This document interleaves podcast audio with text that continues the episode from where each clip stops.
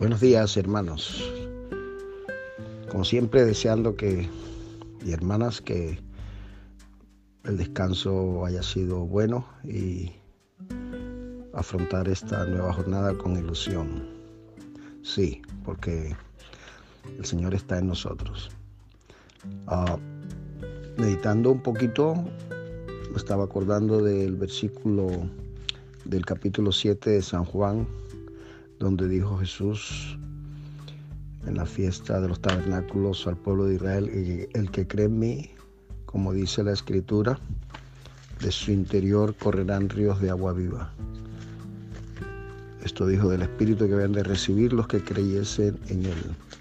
Esto lo podemos encontrar en el capítulo 7 del Evangelio de San Juan y este más exacta más exactamente el versículo corresponde eh, al versículo 38 y nuevamente traer a la memoria todo lo que implica eh, que nosotros seamos morada de Dios en el, en el Espíritu.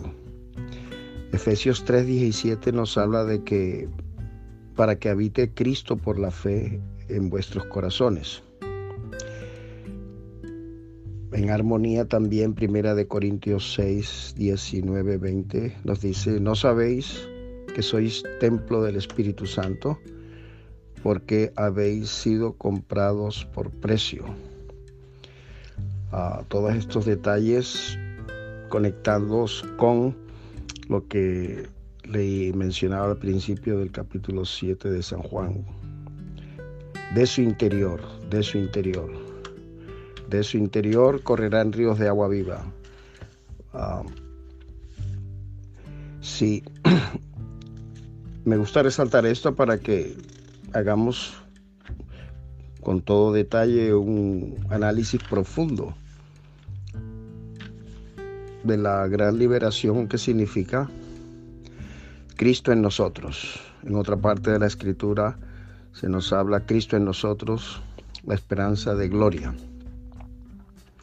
Una esperanza viva, nos dice el apóstol Pedro no una esperanza muerta que más bien es como más bien es como resignación. No, nosotros no estamos resignados.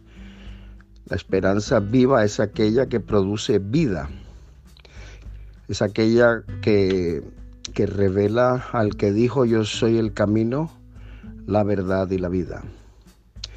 Como decimos muchas veces, no solo conocer y saber lo que dice el versículo, de San Juan 14, 6, sino revelación, tener revelación. Esto es importante, hermanos, y vamos a ir insistiendo en esto.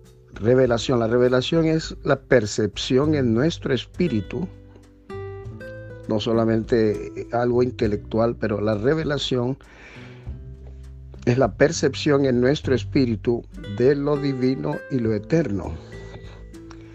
Hay otro versículo en Romanos que dice, el Espíritu de Dios da testimonio a nuestro espíritu. Y este es el énfasis de, de lo que necesitamos mantener vivo y fresco. Revelación en nuestro espíritu, ¿verdad? ¿Se acordáis?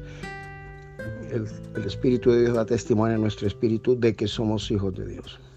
Por tanto, que el Señor se manifieste, se revele más profundamente en nuestro corazón y así vivamos un día glorioso.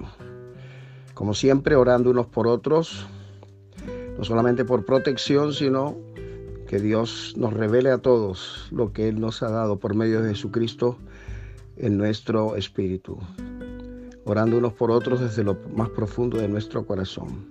Dios nos bendiga a todos. Un abrazo, Pastor Armando.